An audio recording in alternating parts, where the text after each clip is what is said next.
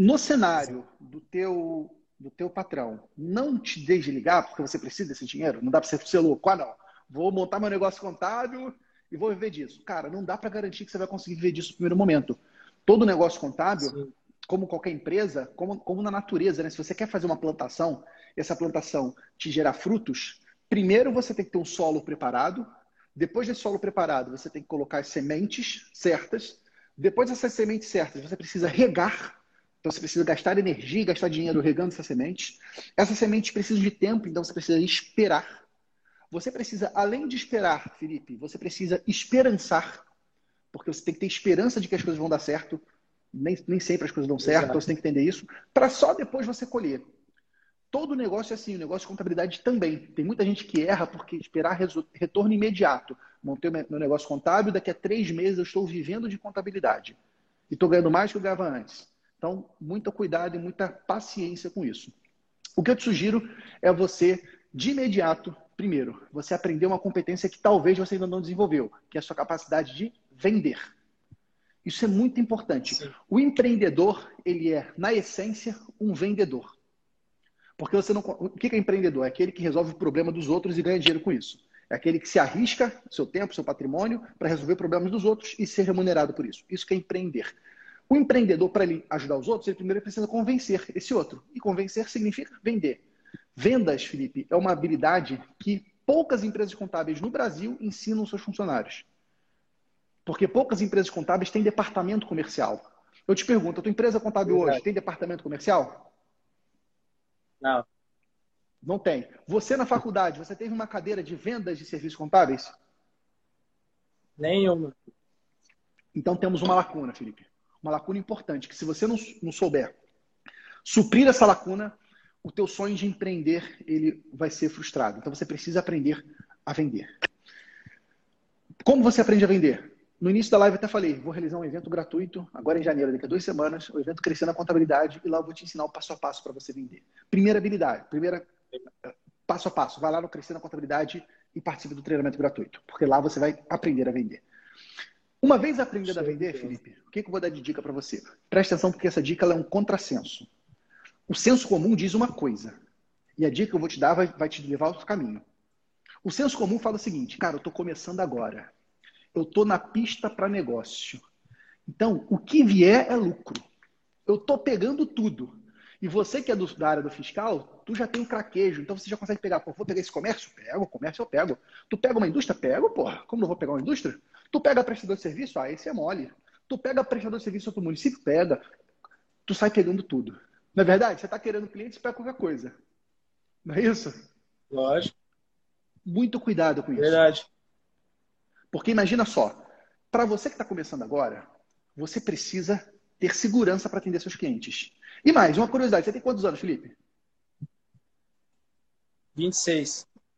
26 aninhos, imagina, 26 aninhos. Chega você, Felipe, eu estava na cafeteria mais cedo, chega você para prospectar uma cafeteria.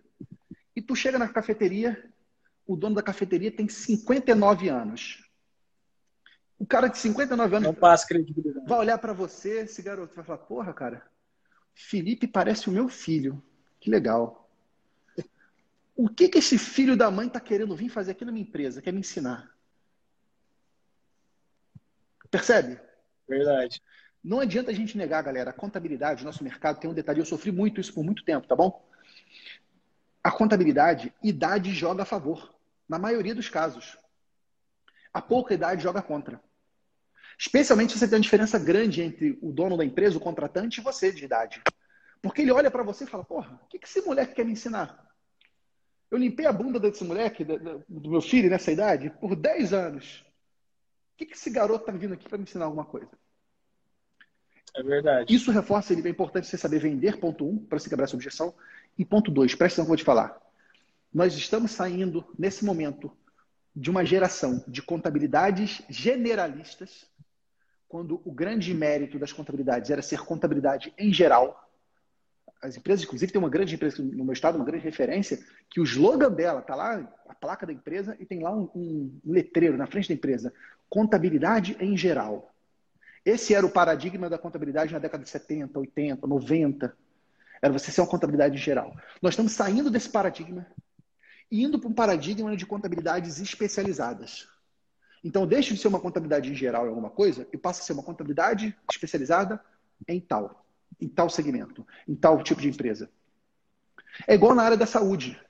Você deixa de ser um clínico geral, que atende, atende superficialmente todas as áreas, e passa a ser um especialista. Você mesmo, você usa óculos. Eu posso apostar que na hora de você fazer os seus óculos, você não fez com um clínico geral, você fez com um oftalmologista, não é verdade? Exato. Verdade. E o oftalmologista, Felipe, ele ganha mais do que o generalista. Porque ele é especializado, ele Sim. entende muito daquela demanda, ele sabe muito daquele tipo de problema. Então, Felipe, o melhor que você pode fazer para montar seu negócio contábil é aprender a vender e escolher um segmento, um nicho, para você se especializar nesse nicho. Porque você vai precisar, meu amigo, prospectar clientes. E na hora de prospectar clientes, vai ser muito mais fácil você conquistar esse cliente se você se posicionar como especialista. Que é totalmente diferente. Você Entendi. chegar na mesma cafeteria e falar: Boa tarde, seu João, tudo bem? Meu nome é Felipe. Eu sou um contador especializado em cafeterias. E eu percebi que muitas cafeterias estão pagando imposto indevido, porque existem bebidas frias que tributam, têm tributação monofásica, e que muitas vezes as empresas estão pagando imposto quando não deveriam. Você gostaria de saber se você está pagando mais imposto do que deveria? Aí o, o João né, vai olhar para você e falar, porra, esse moleque é bom. Esse moleque sabe que tipo de produto eu compro. Esse moleque sabe quanto eu pago para o meu, pro meu é, garçom. Esse moleque sabe quanto, quanto eu tenho que vender. Talvez ele saiba até quanto eu vendo por metro quadrado. Quando você se especializa, Felipe, você vira um contador irresistível. Irresistível. Então, isso é um contrassenso, porque a gente fala, não, mas eu quero pegar tudo. Cara, você pode até receber os clientes. Imagina, vem um amigo teu que é dono de, de um. O cara é um lava-jato, presta serviço de lava-jato e milagrosamente ele quer emitir nota fiscal de tudo, quer ficar direitinho. Você vai atender o lava-jato, não tem problema. Mas você tem que escolher um, dois, três nichos para você se especializar. E aí a dica para você, Felipe, essa é só para você. Não é para todo mundo, porque nem todo mundo tem, tem, eu vou falar a palavra feia, tem peito para isso. Por quê? Os melhores nichos são aqueles nichos que ninguém quer. Os nichos difíceis. Os nichos complexos. Porque o nicho facinho, ah, esse cara é facinho, ah, esse aqui é prestador de serviço, emite uma ou duas notas, não tem funcionário, é só prolabore, cara. Esse nicho aí, bicho, tem gente pra caraca competindo nele. O nego puxando o preço lá o que pra mais baixo. Tem é... O que mais tem é gente querendo coisa fácil, né? E o fácil, qual o problema do fácil? O fácil não é só fácil só, só para você, é fácil para qualquer um.